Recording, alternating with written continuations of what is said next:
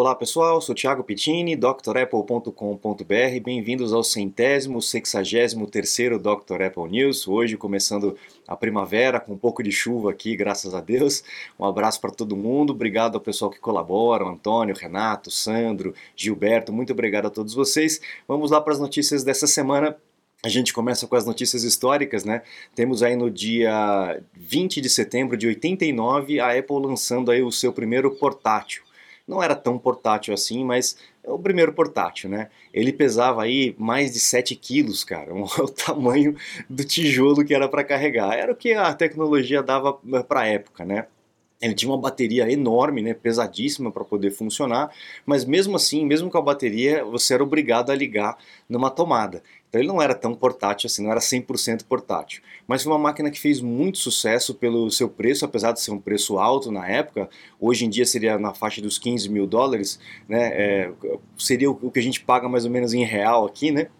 É um pouco mais barato ainda do que a gente paga em real aqui, mas lá 15 mil dólares fez muito sucesso essa máquina é, né, né, nessa época, né, no final dos anos 80, etc. Ela tinha até uma, uma maletinha para você poder levar ali, né, e dava para usar a maletinha, ela dentro da própria maletinha para poder ficar mais fácil. O mouse era aquela bolinha, né, não existia trackpad na época, mas tinha essa bolinha que você girava a bolinha e a setinha rodando. Né. Muita gente ainda gosta desse tipo de de mouse e acha bem preciso, né?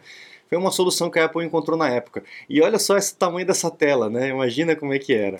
Bateria por conta disso, né? O hardware não era tão eficiente assim, não gastava tanta energia. A bateria durava aí cerca de umas 10 horas, mas você tinha que usar na tomada. Então não era tão portátil assim, mas foi uma máquina que marcou época e pavimentou o caminho para aquilo que a gente tem hoje em dia, né? Aí dando sequência para as notícias, nós temos aí na, no dia 18 de setembro de 2013 a Apple fazendo um grande redesign, uma grande modificação do seu iOS.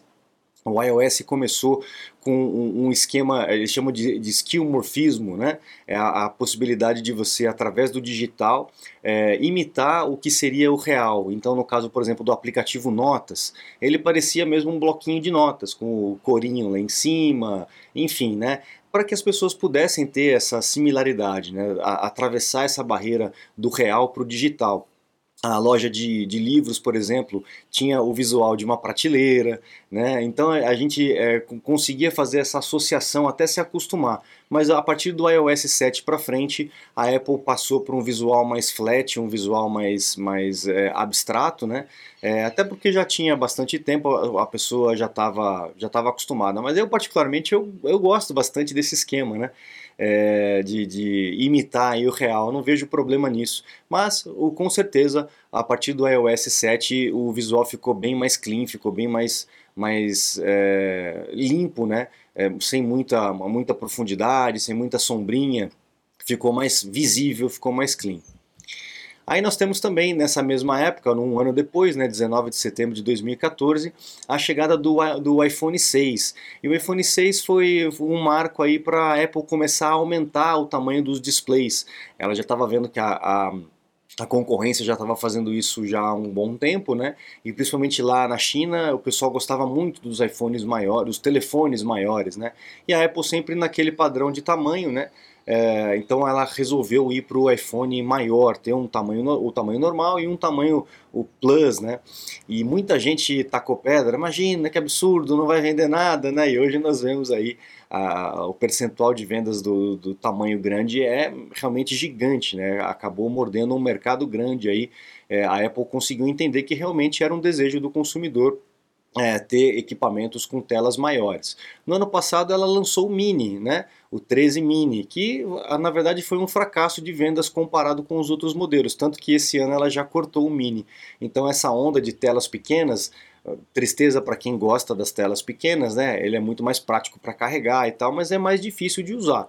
Mas enfim, ele é, ele é mais discreto, etc. Mas a Apple já tirou de linha e colocou dois grandes, né? O iPhone 14 é, com a tela maior e o Pro também com a tela maior. Então, é, realmente foi uma tendência que começou para a Apple lá no iOS 16, no iOS 6, né, com dois, o, desculpa, o iPhone 6 em 2014 e que se sustenta até hoje cada vez mais.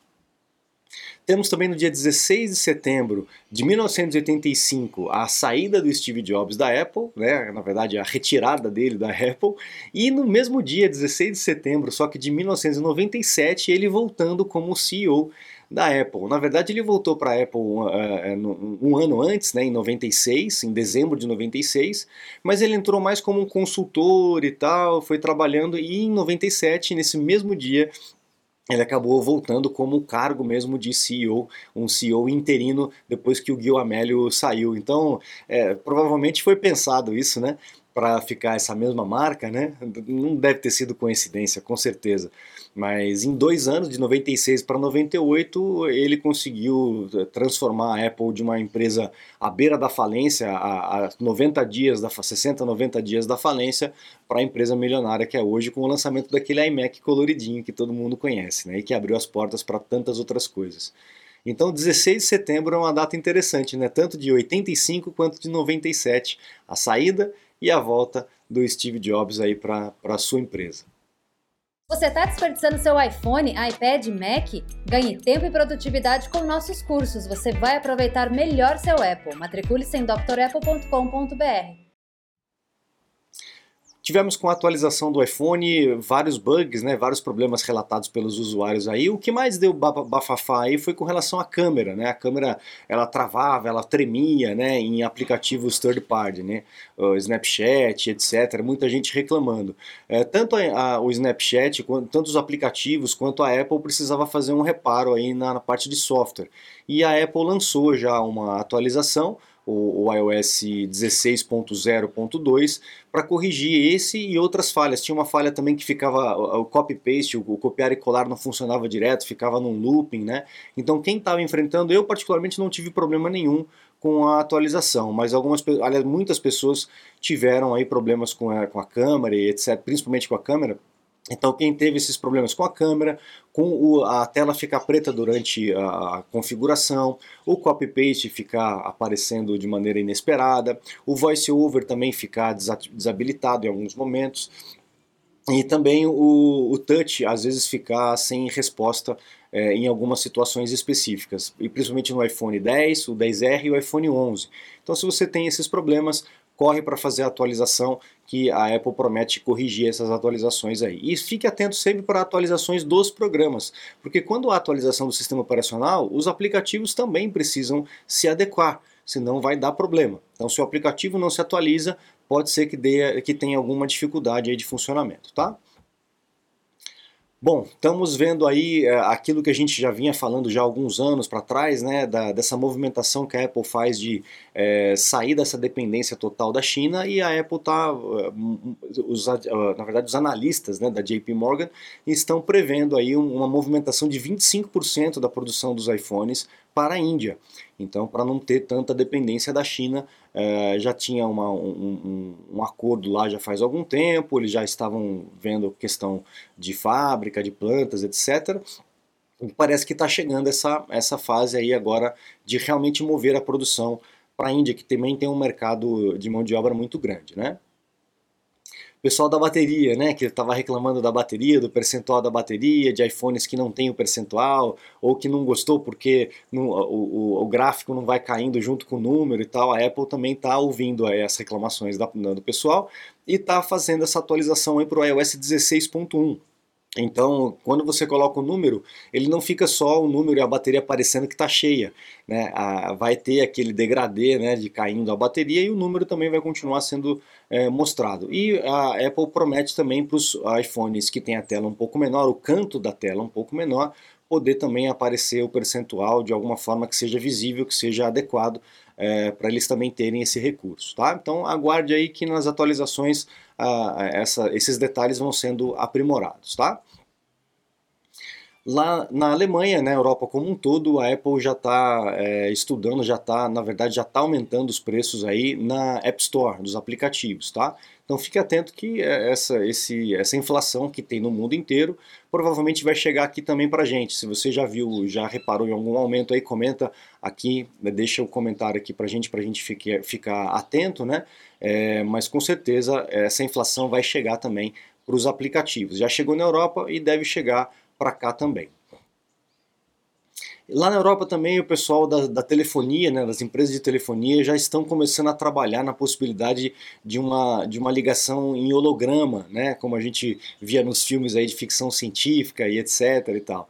Dizem que já existe a tecnologia para isso, ela ainda não está tão adequada, mas as empresas de, de telefonia já estão correndo atrás para que é, elas também se adequem a esse tipo de tecnologia, porque deve ser uma transmissão de informação muito pesada para poder fazer um holograma. Né? Se uma chamada de vídeo hoje em dia já tem aqueles problemas de cair, de congelar e tal, imagina um holograma. Né? Então vamos ver como é que isso vai, vai se portar, mas é um, um sinal interessante do mercado que ele está se movimentando, ele está se adequando, está se atualizando é, junto com as tecnologias para que isso chegue junto, né? É, não, não, esteja pronto na tecnologia, mas a empresa de telefonia não está adequada para esse tipo de transmissão de dados. Então é um sinal interessante aí para esse tipo de, de recurso que a gente via nos, nos cinemas, né? Achava bem legal e que talvez chegue para a gente em breve, né? Agora vamos falar do Facebook ou do Meta, né? É, alguns usuários lá nos Estados Unidos estão é, detectando que mesmo com a, o bloqueio é, de rastreio é, da, da, do iPhone, do iOS, a, o Facebook ainda está conseguindo rastrear alguma coisa. Eles estão processando a Meta, né? O Facebook por conta disso, provavelmente usando o Java, né? o Java aí, que é uma tecnologia usada por muitas empresas e que está fadado a, acabar assim como acabou o Flash. Não sei como é que isso vai ser substituído, etc. Mas o, Java a gente sabe que tem, é, tem muitas falhas, é muito perigoso, é, mas também é muito útil, né? Então é uma faca de dois legumes, né? Como dizia Mamonas Assassinas. Mas o fato é que né, o Facebook tá, uh, parece que está conseguindo driblar esses recursos de rastreio de uso do, do site para que possa coletar informações não desejadas dos usuários. E aí é crime, né? Aí lá nos Estados Unidos o bicho pega. O YouTube também, o pessoal está vendo que uh, o algoritmo do YouTube não funciona tão bem como eles uh, imaginam, né? principalmente quando você não gosta de alguma coisa eles continuam é, indicando para você. É, ainda mais se o vídeo tem relevância, tem alguma coisa assim, né? Então parece que o botão não gostei, ele não funciona tanto para evitar que você receba aquele tipo de conteúdo que você que não te agrada, né? Né, eles obviamente não abrem a questão do, do, algoritmo, mas é mais pelo uso, né? São, são usuários que fazem esse, esses testes, né? Se eu não me engano aqui, né, a empresa era outra, lá da, da Jess McCorsky aqui, ó. Exatamente. A Jess McCorsky, é, ela conseguiu aí analisar 570 milhões de, vídeo, de recomendações de vídeos. E aí ela chegou a essa conclusão de que o, o, dislike ali, o botão de não gostei, não funciona tão bem quanto deveria funcionar, né? E mais um, mais um problema aí com relação, problema não, né? Mas uma, uma situação aí que é complicado, que a gente tem que ficar atento, quem usa esses porteiros eletrônicos, aí no caso esse da, da Amazon, que é o Ring Doorbell, uh, e que salva os vídeos ali nas nuvens do, do, da Amazon, né? Esse aí você pode comprar um plano, né? E ele vai salvando qualquer movimentação, ele habilita a câmera, ele grava e ele salva o vídeo na, na nuvem se você habilitar esse plano. E lá parece que nos Estados Unidos a, a, força policial está tendo acesso a esses vídeos, mesmo que o usuário não, não queira é, fornecer o vídeo. É, é, óbvio que isso é bom para ajudar a elucidar algum crime, mas é, se a imagem é, é, aí hum, fornecida, provida pelo, pelo cidadão, ele teria que fornecer isso de livre espontânea vontade essa, essa filmagem. E parece que não, parece que está tendo, a Força Policial está tendo acesso a essas imagens aí sem nenhum tipo de liberação do usuário. Então, é, quando a gente coloca as coisas na nuvem, colocou na internet, meu amigo, um abraço para a privacidade, né? A gente já sabe disso. E a gente conhece a Amazon, a gente sabe qual que é o plano da Amazon, que é realmente obter informações sobre a gente. Né? Os serviços que ela presta é uma forma de obter informações sobre a gente. Né? Ela trabalha com isso, para saber qual é o nosso, o nosso perfil, o nosso, os nossos hábitos, etc. Essas empresas estão interessadas nisso. Né? Então, todos esses serviços que nós vemos aí, de venda, de loja, disso, aquilo, de facilidade, de coisas gratuitas, na verdade é só para coletar informação da gente. Então, fique atento é, até que ponto isso vale a pena ou não. Né? Aí vai de cada um aí escolher é, sobre isso. Então, mais uma notícia importante para a gente ficar é, ligado, beleza? Com essa notícia, então, a gente encerra o Dr. Apple News dessa sexta-feira. Agradeço a todos vocês. Não se esqueçam de acessar o site drapple.com.br, conhecer os cursos completos que nós temos lá para vocês poderem se matricular e os meus contatos para um suporte, uma consulta técnica online. Eu fico à disposição de vocês. Muito obrigado, um grande abraço e até a próxima. Tchau, tchau.